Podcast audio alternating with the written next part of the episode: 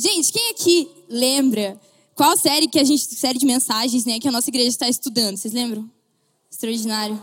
Extraordinário, tá bom. Que bom que vocês lembram. Hoje, então, a gente vai continuar um pouco sobre isso. É, eu vou falar um pouco do que Deus tem falado ao meu coração, na verdade. É, eu, eu, comecei a orar sobre o que, que, tipo, eu podia falar aqui em cima. Eu falei, meu Deus, Senhor, o que eu vou falar sobre o extraordinário? Já foi um monte de mensagem sobre o extraordinário. E eu, tipo, Deus, o que, que eu vou falar? Né? Eu não tenho muitas coisas para acrescentar. Mas Deus foi muito bom, respondeu minha oração. E é, a gente vai falar um pouco sobre aquilo que impede o extraordinário. E por quê? Eu comecei a pensar, né, igual eu falei, enquanto eu estava pensando sobre o que eu poderia falar, comecei a lembrar das coisas que a gente viveu aqui na igreja, do extraordinário, até da campanha da presença lá, que a gente teve uns dois meses atrás. E eu falei, nossa, quanta coisa boa a nossa igreja tem vivido. Quanta coisa boa a gente tem desfrutado da presença de Deus e como tem sido especial viver tudo isso. E eu falei, nossa, realmente, né, tem sido muito massa. O que Deus tem feito na minha vida?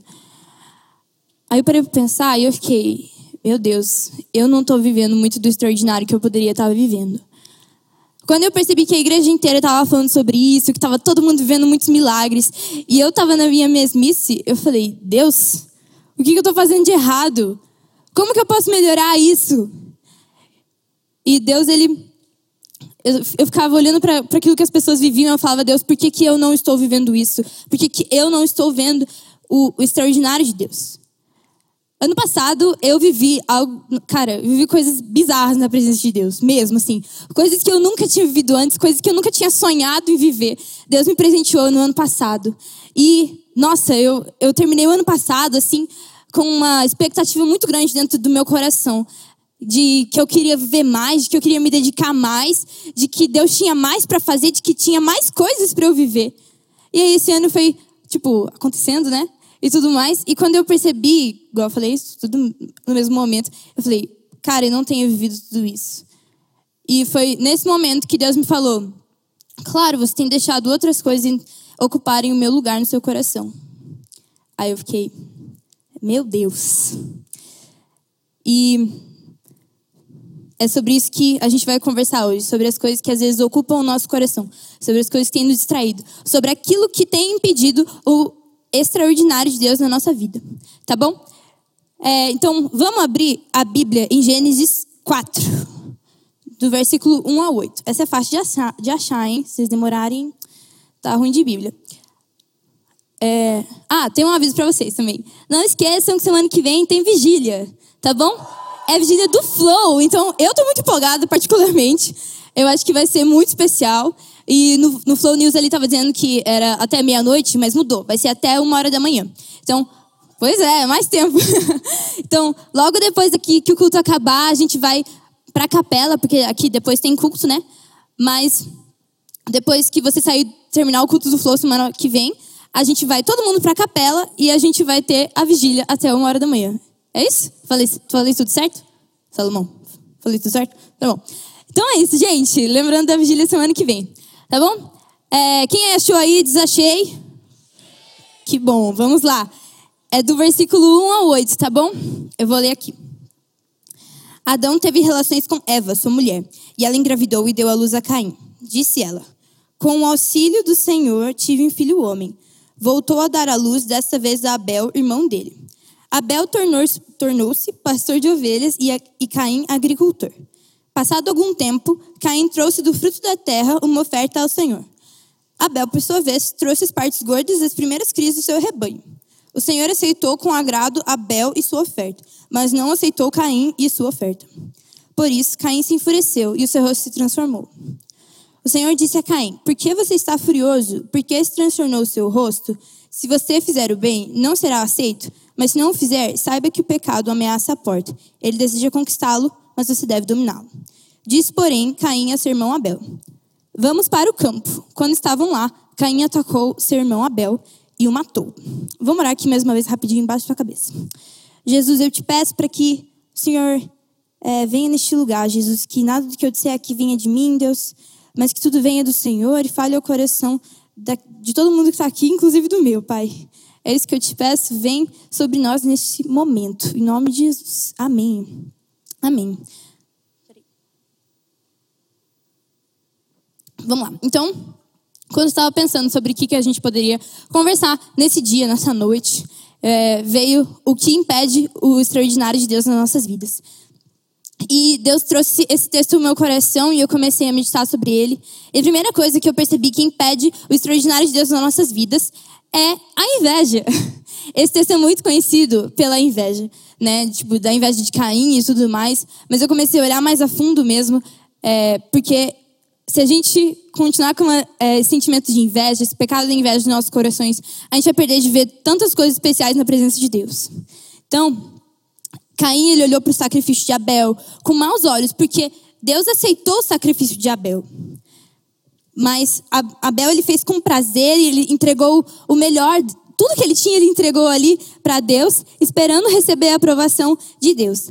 Caim, ele fez de qualquer maneira, como se fosse uma obrigação, assim, talvez até porque fosse tipo só a época de dar as ofertas ali. E por causa disso, Deus não aceitou. E por conta dessa situação inteira, ele teve inveja do seu irmão, porque ele também queria a aprovação de Deus. Ele também queria que Deus falasse: Nossa, me agradei do seu sacrifício, fiquei muito feliz. Mas Deus não falou isso para ele porque ele não tinha feito da maneira correta. E quando ele viu que o irmão dele tinha vivido algo muito legal com Deus e ele não, ele falou: pô, Deus, como assim? Como que ele vive isso e eu não estou vivendo isso? E uma inveja foi gerada dentro do coração dele. Só para deixar claro aqui, fui pesquisar o significado de inveja. Então, a definição melhor, né? Então, inveja é de desejar a felicidade ou possuir algo que é de outra pessoa. Então, quando você olha para aquele não sei, para alguma coisa que seu amigo tem, que você fala, nossa, eu queria muito ter essa parada. Gente, é inveja, entendeu? Então, a inveja, a gente, se a gente deixar ela, tá presente em muitos momentos da nossa vida. E a gente tem que estar muito atento para não deixar essas coisas atrapalharem aquilo que Deus tem para fazer nas nossas vidas. É, acho que uma das primeiras histórias que eu me lembro de quando eu era criança é essa história que eu vou contar agora. A minha irmã estava fazendo um ano e eu tinha três. Olha que legal. E era a festa de aniversário dela de um ano. E eu estava muito brava, muito chateada, com muita inveja, porque toda a atenção estava voltada para minha irmã de um ano e não para mim. Então, todos, todos os presentes que estavam chegando na minha casa não eram para mim. Tudo que estava acontecendo não era para mim. E eu estava muito brava. Eu lembro que eu estava revoltada por dentro, querendo que a festa fosse minha. Mas não era minha, não tinha o que fazer. Porque ela, ela nasceu em fevereiro. Não tinha como eu transformar meu aniversário. Porque eu tipo, meu, no meu aniversário, na minha festa, porque eu nasci em dezembro. Então não tinha como, de jeito nenhum, eu fazer a atenção voltar para mim. Mas era o que eu queria. Eu queria que toda a atenção tivesse para mim, porque eu tava com inveja da atenção que a minha irmã tava recebendo naquele dia. Tava com inveja do aniversário da minha irmã de um ano. Mas por causa disso, esse é um exemplo de inveja que eu tenho, que eu, que eu me lembro assim na minha vida. E eu, infelizmente, uma das primeiras memórias que eu me lembro de quando eu era criança. Mas é, depois minha tia conversou comigo, ficou tudo bem. Mas assim, né? Da mesma forma, quando a gente se permite sentir inveja, às vezes a gente vai perder de aproveitar muitas coisas. Porque na, naquela festa, cara, festa de criança é maravilhoso, né? Só tem, sei lá, brinquedo, comida boa. Então eu perdi de aproveitar muitas coisas naquele dia, como uma criança de três anos. Porque eu tava com inveja da minha irmã. E mesmo assim, e hoje em dia, quando a gente vê que a gente tá com inveja, a gente perde de ver coisas maravilhosas na presença de Deus, porque a gente tá olhando para aquilo que a outra pessoa tem e não para aquilo que Deus tem para as nossas vidas, não para ele. Entenderam? Ficou claro isso? Amém. Tá bom. Eu vou perguntando se vocês estiverem me acompanhando ao longo da pregação, tá bom? tá bom. Vamos lá. Então, é aquele famoso ditado, né? Que se você ficar olhando pro. Como é que é? Esqueci o ditado. Calma. Lembrei. A grama do vizinho é sempre mais verde que a nossa, né? Acertei o ditado? Então tá bom. então, se a gente ficar olhando sempre pro gramado do vizinho, a gente nunca vai desfrutar do nosso gramado, entendeu? Você vai perder de ver o extraordinário de Deus se você ficar olhando para o jardim do vizinho. Aqui na nossa igreja, eu acho que em todas as igrejas, na verdade, é, existe uma cultura de admirar aquilo que as outras pessoas vivem. E é uma cultura muito legal, na verdade, porque as pessoas compartilham as histórias que elas têm vivido, compartilham tudo aquilo que Deus tem feito na vida delas, e isso nos inspira a viver mais, nos inspira a querer mais de Deus. Só que a gente tem que tomar muito cuidado para que é, esse negócio de se inspirar não se torne, não se torne semente de inveja no nosso coração. Por quê? Porque às vezes a gente começa a olhar e falar, Deus, por que, que aquela pessoa vive tanta coisa na sua presença e por que, que eu não vivo nada disso? E ao invés de olhar para aquilo que Deus tem para a vida do outro, ou até mesmo as coisas que Deus tem para sua vida, a gente tem que aprender a olhar para Jesus. Porque entender a suficiência dele nas nossas vidas muda completamente o nosso ponto de vista. Eu estava pesquisando um pouco sobre inveja e, enfim, sobre todas essas coisas quando eu estava fazendo isso aqui, esse sermão. Eu achei uma frase que dizia assim: ó, o invejoso começa a comparar a sua vida com a dos outros, focando em identificar quais oportunidades e momentos bons que ele não viveu, mas o outro sim. Assim, ele passa a desejar as conquistas alheias.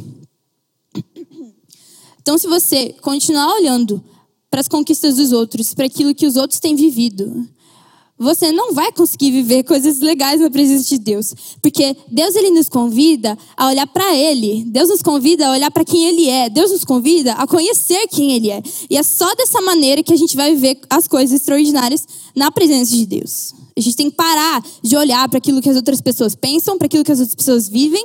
A gente tem que começar a olhar para Jesus, porque é nele que a gente vai encontrar a suficiência da nossa vida. Quando Caim ele viu que Deus tinha se agradado é, da oferta de Abel, a inveja e a raiva tomaram conta do coração dele. E a Bíblia diz, né, nos versículos que a gente leu, que é, o rosto de Caim se transformou. Então, a história, essa história que a gente conhece, né, é, é muito famosa essa história de Caim e Abel, né, dos filhos de Adão e Eva, que Abel agradou o Senhor, Caim não, e daí Caim foi lá e matou Abel. Mas essa história podia ter corrido muito diferente. Mesmo Deus aceitando a oferta de Abel e Deus não tendo aceitado a primeira oferta de Caim, se, é, se Caim tivesse se arrependido, tivesse realmente tentado consertar as coisas, tentado oferecer um outro sacrifício que agradasse a Deus, talvez a gente te, teria visto Caim como um grande homem de Deus na Bíblia, mas a gente não consegue ver isso porque ele se prendeu em ficar olhando para aquilo que o irmão dele tinha vivido, ao invés de prestar atenção no que Deus tinha falado para ele, no que Deus estava falando para ele. Porque a Bíblia fala que, ó, se você fizer o que Deus fala para Caim, esqueci o nome dele. Se você fizer o bem, não será aceito, mas se não o fizer, saiba que o pecado ameaça a porta. Ele deseja conquistá-lo, mas você deve dominá-lo. Então Deus fala para Caim: se você fizer o bem, você sabe que você vai ser aceito. Mas ele prefere não escutar o que Deus está falando e prefere, tipo, ele se deixa ser tomado por essa inveja, por esse sentimento que tomou conta do coração dele e fez com que desse bem errado. Então, se você de fato quer viver as histórias extraordinárias que a gente escuta por aí, se você de fato quer escutar, quer uh, escutar não, viver as coisas que os avalistas viveram, ou coisas é, extraordinárias que a gente vê aqui na Bíblia, a gente precisa olhar para Jesus. Então, se dedique em olhar para Jesus por quem Ele é, conhecendo quem Ele é, e assim entendendo a sua identidade nele também. Amém? Amém. Tá bom. Obrigada por responder. Vamos lá. O, a segunda coisa que a gente vai é, estudar nessa, nessa palavra agora está lá no versículo 3 e 4. Eu vou ler aqui de novo com vocês, só para refrescar a memória. Tá bom?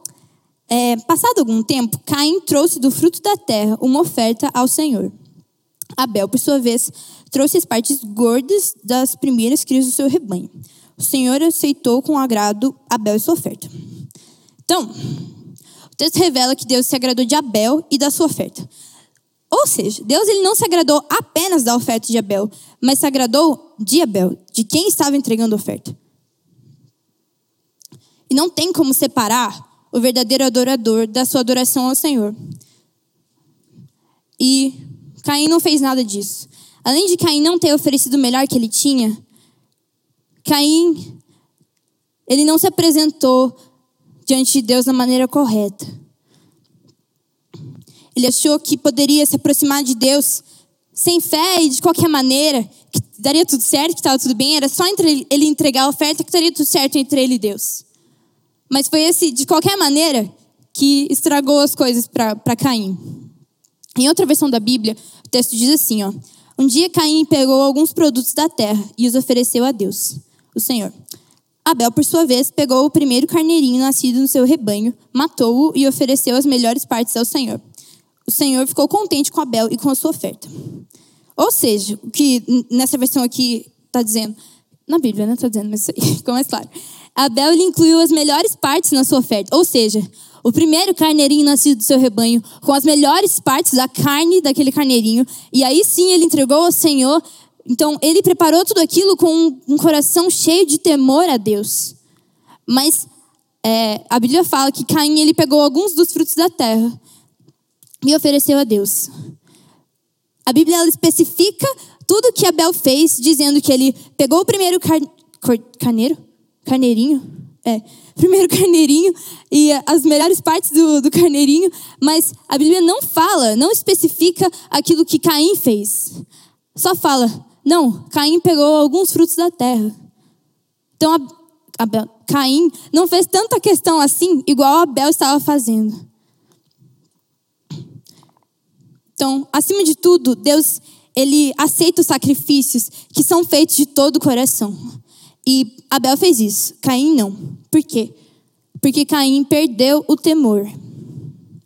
A gente pode ver também exemplos de, dessa falta de temor, de perder o temor em, algum, é, em alguns outros lugares da Bíblia. Tá? Ah, só para deixar claro, o segundo ponto é falta de temor, tá bom? então, lá em 1 Samuel 15, eu não vou ler o texto inteiro, que também é bem grande, mas eu vou contar um pouco, né? Tinha o rei Saul, que foi o primeiro rei de Israel, mas ele perdeu a unção dele porque é, Deus tinha falado que ele não deveria pegar alguns despojos que eram o, as ovelhas do, do outro povo lá que eles tinham atacado. É, mas Saul foi lá e pegou mesmo assim, tipo, achando que ia ficar tudo bem. Mas aí Deus vai lá e usa o profeta Samuel para falar: não, agora você perdeu a unção que você tinha. Por isso, Deus rejeitou Saul como rei, porque ele tinha perdido o temor e escolheu Davi para ser o novo rei. Quando eu era pequena, várias histórias quando eu era pequena. Quando eu era pequena, teve uma vez que minha mãe estava brigando comigo por alguma coisa que eu tinha feito. Eu não lembro o que, que era e nem ela, porque eu lembro, tipo, ela lembra do tipo da história, mas não lembra sobre o que, que era a briga. Enfim, sabe, né? Aquela coisa de criança. Eu não era uma criança muito fácil, assim. E aí, às vezes eu precisava apanhar, né? Pra entender o que estava acontecendo. É. Enfim. E aí, dessa vez, minha mãe foi lá, apanhei. E aí eu falei, nossa, ao invés de eu ficar na minha, tudo bem, assim, né? Tipo, seguir minha vida, eu não tinha sentido dor. Aí eu virei, que ela tinha, já tinha saído do meu quarto, saí do quarto e falei, haha, não doeu. Nessa entonação. Cara, eu só lembro da minha mãe virando assim, com aquele olhar que só as mães dão pra gente quando a gente tá muito ferrado. É, tipo, aí eu falei, não devia ter feito isso. Lascou. Aí apanhei mais forte depois. Mas o ponto é que eu perdi a noção do perigo, entendeu? Ao invés de eu ter ficado na minha, só aceitado a repreensão ali da minha mãe, eu, de, tipo, perdi a noção do perigo e falei: olha, não doeu, que pena. Daí lascou. Mas da mesma forma, acontece com Deus também. A gente perde o temor. A gente perde a noção do perigo, não, não a noção do perigo, né, com Deus, mas a gente perde o temor, a gente perde a reverência de estar diante de Deus, a gente esquece a seriedade que a gente ter, tem que ter enquanto a gente está conversando com Deus, enquanto a gente está diante de Deus, vivendo uma vida com Ele. Quando Abel foi oferecer o seu sacrifício, ele não se importou de entregar a melhor parte porque ele reconhecia a suficiência do Senhor nas nossas vidas. Por isso, ele entregou o melhor. Eu também estava pesquisando um pouco sobre a falta de temor e comentários bíblicos de Gênesis 4. E eu achei um que falava assim: ó, não podemos apresentar a Deus um culto que não demonstre inteireza de, de coração e intenção e esperar que o Senhor nos receba. O Senhor está à procura de verdadeiros adoradores, onde a motivação e intenção são critérios importantes de avaliação. E foi por isso que o sacrifício de Caim não foi aceito. Porque ele perdeu o temor diante de Deus. Ele esqueceu de quem ele estava diante. É, a gente sempre faz aquele momentinho aqui antes do culto. Sabem do que eu estou falando, né? Sabem? Se vocês não sabem, é porque vocês estão chegando atrasados no culto. Então tem que chegar no horário. Tá bom? A gente sempre faz esse momentinho antes do culto para lembrar vocês de que isso aqui é uma coisa muito séria, de que a gente está na presença de Deus e que é algo que tem que ser levado a sério, por isso a gente tem que agir com temor e com reverência.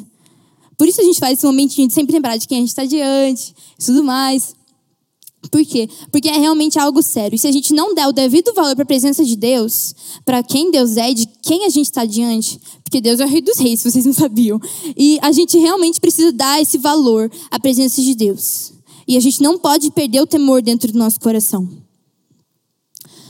Então, às vezes, muitas vezes Deus nos pede para a gente viver uma vida é, consagrada e Cara, quantas vezes a gente começa, tá lá empolgado, jejuando, orando, fazendo devocional todos os dias, realmente aquela paixão pelo, pelo Senhor, assim, tá realmente animado, mas quando vê, a gente deixa é, a falta de ter, a, tipo, a gente vê algo que nos chama mais atenção e a gente acaba perdendo o temor. Então a gente fala, não, não tem problema se eu não fizer devocional um dia. Não, não tem problema se eu fizer isso que é pecado também. Por quê? Porque a gente vai perdendo o temor, a gente vai esquecendo de quem a gente está diante. E é assim que a gente deixa de viver uma vida consagrada ao Senhor. Porque a gente esquece de quem a gente está diante. Outro exemplo também na Bíblia sobre a falta de temor é a história de Sansão. Que está lá em Juízes 13, tipo, do capítulo 13 até o 16. Eu não vou ler porque também é muita história. Mas, para quem não conhece a história de Sansão, é, um anjo apareceu para os pais de Sansão, porque a mãe dele era estéril, ou seja, ela não podia ter filhos. E um anjo aparece para eles e fala: "Não, vocês vão ter um filho e ele deve ser consagrado a mim". Então, eles tinham, eles daí Sansão tinha o voto de Nazireu, que envolvia várias coisas, inclusive não cortar o cabelo, não beber vinho e tudo mais. É, e conforme né? Daí Sansão nasceu, Sansão foi crescendo e tudo mais, porque e a promessa que o anjo tinha dado para os pais dele era de que ele libertaria o povo de Israel. É, é isso aí. Daí Sansão cresceu e tudo mais, e ele tinha um cabelão assim, né? Porque não podia cortar. E esse era o voto dele, é, é, fazia parte do voto de Nazireu que ele tinha. E esse era o segredo dele. E qual que era, tipo, a grande sacada de Sansão? Ele tinha uma força bizarra, entendeu? Ele era muito forte e ele acabava com todo mundo, tipo, só na mão mesmo, não precisava de mais nada, ele ia batendo nas pessoas e ia vencendo os outros povos. E só que o segredo dessa força estava no cabelo dele. Fazia parte é, dessa consagração que é, Deus tinha pedido para os pais dele, né? E, enfim, Sansão, ele foi vivendo a vida dele, ele era temente ao Senhor, mas quando ele conheceu lá a Dalila que a gente vê na Bíblia, ele se apaixonou por ela e ela ficava sempre perguntando: qual que é o segredo da sua força? Qual que é o segredo da sua força? Até ele nunca contava, até que chegou um dia que ele contou, ele falou: "Não, essa força vem do meu cabelo. Se eu cortar o cabelo, eu perco a força". E aí ela foi lá e cortou o cabelo dele. E aí, enfim, ele sofreu um monte, ele perdeu toda a força. Depois furaram os olhos dele lá e ficou meio cego. Quer dizer, totalmente cego. Mas, enfim, depois Deus usou ele para a glória também, para a glória de Deus, para libertar o povo de Israel.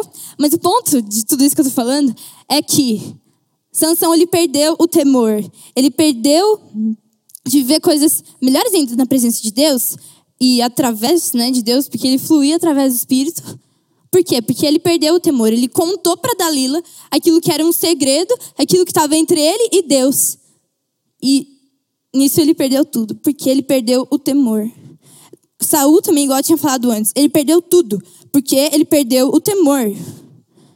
Quantas vezes na nossa vida a gente acaba perdendo o temor? E se a gente não parar para prestar atenção nisso, a gente vai perder tudo, porque a gente precisa lembrar de quem a gente está diante.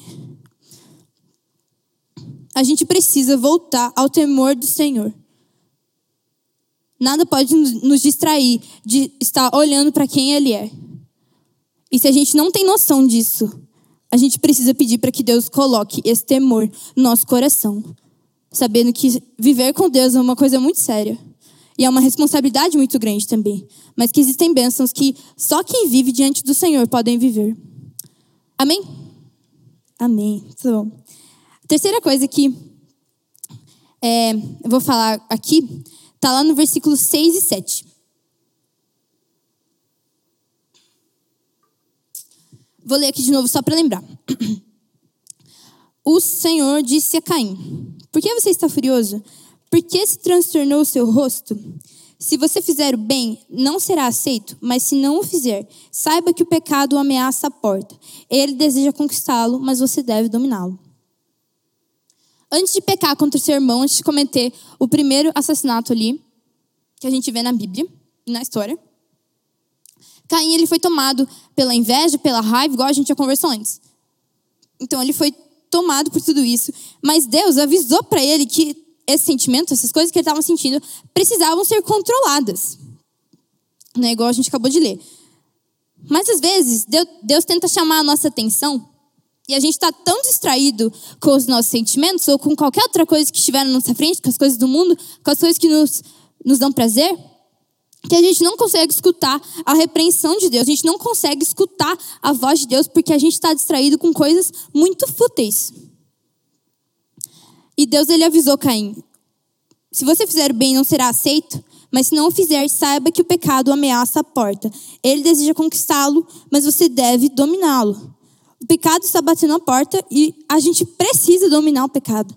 E o inimigo, ele usa difer diferentes estratégias para tentar nos afastar da presença de Deus. Mas acho que uma das que ele mais usa, que acaba sendo de maneiras, de, é, de maneiras muito sutis, assim, são as distrações. Por quê? Porque ele vai, vai colocando uma distração e fala, ah, isso aqui não tem problema, isso aqui também não tem problema. E quando a gente vê, a gente perdeu o nosso foco daquilo que a gente devia estar vivendo. Quando a gente se distrai, a gente não percebe também que o pecado está à porta. Então, o inimigo vai colocando diversas coisas na nossa frente, e quando a gente vê, daí, tipo, a gente nem percebe que o pecado já entrou na nossa porta. Mas também, quando a gente deixa distrações tomarem conta da nossa visão, a gente não consegue mais escutar a voz de Deus falando com a gente. Caim não conseguiu escutar Deus falando com ele, porque ele estava muito tomado com o sentimento de inveja, de raiva dele. Essas foram as distrações que o inimigo colocou no coração de, de Abel, não, Caim, para realmente tirar ele do que Deus tinha planejado. Quando a gente se. É, isso aí. Me perdi um pouco, mas tudo bem. Vamos lá. Eu estava pensando de novo o que, que eu podia falar nessa parte que tivesse a ver com as distrações e que tirasse o nosso foco. E eu comecei a pensar, eu não estava chegando a conclusão nenhuma. Até que eu lembrei, gente, lentes de óculos. Então quem é que usa óculos? Eu não uso. Mas a minha irmã usa e eu sei como é que o negócio funciona. É, assim, você limpa lá o teu óculos, você pega ele, ele tá limpinho, está enxergando tudo de acordo com o seu grau, então você vê o mundo nas mil maravilhas. Mas aí, tipo, vem, vem uma sujeirinha, e aí você fala, ah, só uma sujeirinha aqui, não vai ter problema. Aí isso acontece com outra sujeira, com outra sujeira, com outra sujeira, até que tem uma impressão digital no meio da tua lente, desse, tipo, já não dá certo. E, cara, quando você vê, você já não tá mais vendo, na verdade, entendeu? Tá tudo embaçado no seu óculos, por quê? Porque você deixou pequenas sujeiras, pequenas coisas tomarem conta da sua lente que acabaram tirando o seu foco daquilo que realmente importa, enxergar o mundo melhor. Entendeu? E daí quando você limpa a lente do seu óculos e fica, meu Deus, como que eu estava vivendo dessa maneira? né, desse jeito. E às vezes acontece com a gente da mesma forma. A gente deixa pequenas distrações entrarem no nosso coração, pequenas coisas entrarem na nossa visão, achando que isso não vai ter problema. E quando a gente vê, a gente já não está mais com os olhos fixos em Jesus. Quando a Bíblia diz que Caim se enfureceu, ele perdeu o foco daquilo que realmente importava, que era viver em busca do prazer e. É, peraí.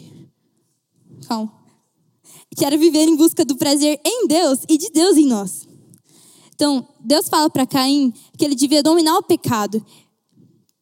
As nossas distrações não podem ter o poder de tirar o nosso foco do Senhor. Então, o que tem tirado o seu foco? Quais têm sido as distrações que o inimigo tem colocado, o que você tem deixado entrar na sua vida, que tem tirado o seu foco do Senhor?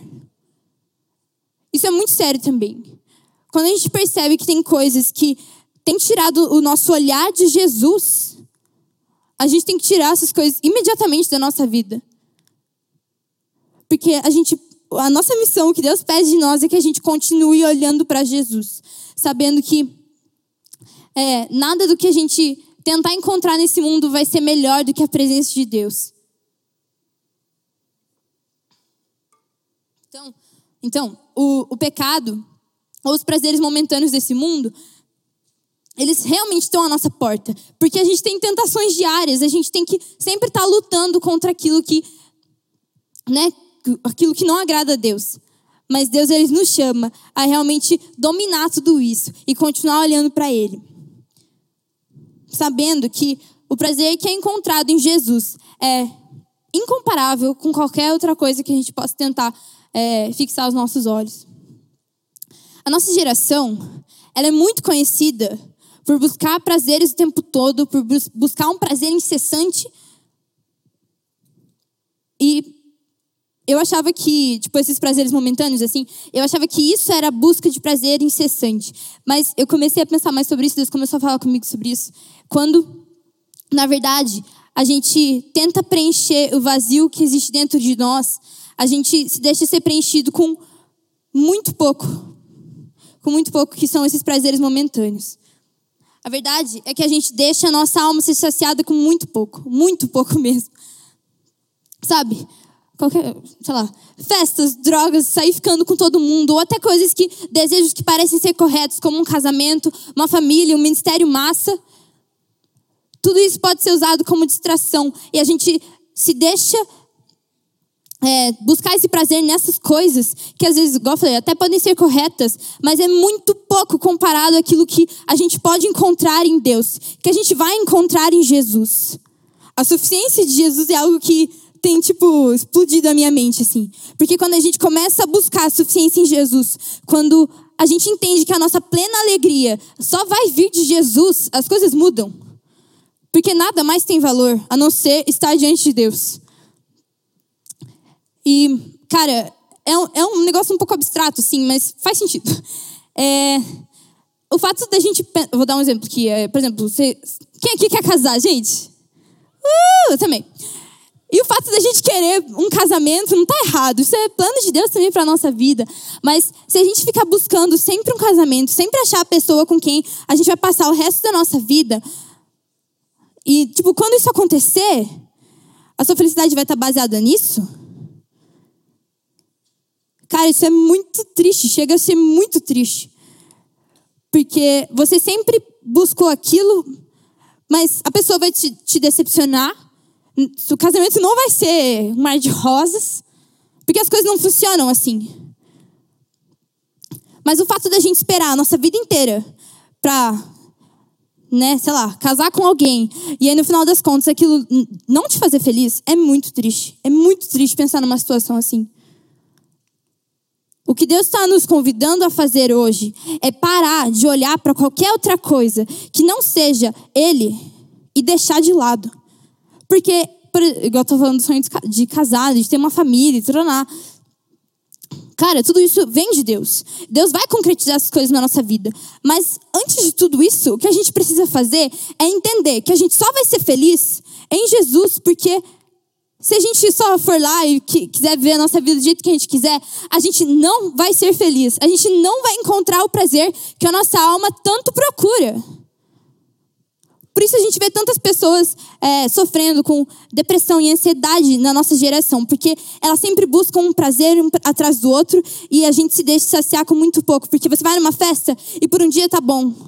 No outro final de semana você vai numa festa, também tá bom, mas quando vai passando a semana você percebe que existe um vazio dentro de você que só pode ser preenchido com Jesus. E são essas coisas que a gente acha que, vai, que vão é, preencher o nosso ser, que vão nos dar alegria, que servem como distração daquilo que Deus tem para fazer nas nossas vidas. A, nun... Perdão. a única coisa que pode satisfazer a nossa alma por completo é estar diante daquele que é dono de todo prazer. Prazer em Jesus é de fato muito, mas muito maior do que qualquer outra coisa que exista no mundo. Afinal de contas, quem inventou o prazer foi ele. Ele é dono de todo prazer, ele é dono de toda alegria. E a gente só tem acesso à presença de Deus porque ele permitiu isso através do sacrifício de Jesus, nos dando a chance de encontrar o verdadeiro prazer no Rei dos Reis e Senhor. Porque a plena alegria da nossa alma vem de Deus. Essa frase do porque a plena alegria da nossa alma vem de Deus está de formas repetitivas no livro de Salmos. Porque eu já li, eu tô lendo Salmos faz um tempo aí, que Salmos é bem grande, se você não sabe. É, mas sempre em algum, em alguns salmos que você vai estar lendo lá e tudo mais, e você acha essa frase. Porque a minha alegria vem de Deus. A plena alegria vem de Deus. Nada do que você possa fazer, nada do que você possa buscar e tentar preencher o seu coração, nada vai te preencher a não ser a alegria que vem de Deus. A não ser estar diante daquele que criou toda a alegria, daquele que criou o prazer.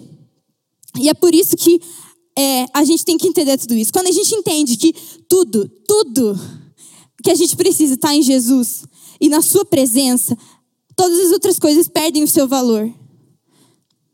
E assim, fica muito mais fácil da gente fixar os olhos em Jesus. Porque, de fato, esse é o nosso tesouro. Então, quando a gente entende que tudo aquilo que a gente precisa está em Jesus, todas as outras coisas perdem, perdem totalmente o valor. Então, quando qualquer outra coisa que você tinha como algo, nossa, muito importante na sua vida, que você realmente buscava isso, você olha para aquilo e fala: Não, isso já não tem mais valor, porque Jesus é tudo que eu preciso. Tudo que eu preciso, toda a minha alegria vem de Deus. E é nele que a gente é completo. Quando eu percebi, que eu falei lá no começo que eu não estava vivendo o extraordinário de Deus, é porque quando eu fui percebendo é que eu tinha deixado várias distrações entrarem na minha visão. E quando eu vi, eu já não estava mais com os olhos fixados em Deus. Pensa que Jesus estava aqui. Quando eu vi, tinha entrado uma, outra, eu comecei a olhar para lá. E Deus me chamou a atenção de novo. E quando a gente não está com os olhos fixos em Deus, quando a gente tem muitas distrações, muitas coisas chamando a nossa atenção, fica muito mais difícil de escutar a voz de Deus. Então, quando hoje Jesus está te chamando para prestar atenção nele de novo, para deixar todas as distrações de lado e voltar a olhar para o centro que é Jesus. E é só nele que a gente vai ser satisfeito, que a nossa alma vai ser satisfeita. Eu estou indo para o último ponto, a banda pode subir já. A última coisa que impede o extraordinário de Deus nas nossas vidas é a falta de arrependimento. Tudo isso que eu falei, da gente ser inveja, da gente perder o temor, da gente se distrair com várias coisas. Nada disso, de você só falando, verdade, preciso largar isso. Não adianta você só falar isso se você de fato não fizer assim. Você precisa se arrepender para que você possa viver tudo aquilo que Deus tem planejado para você. Peraí.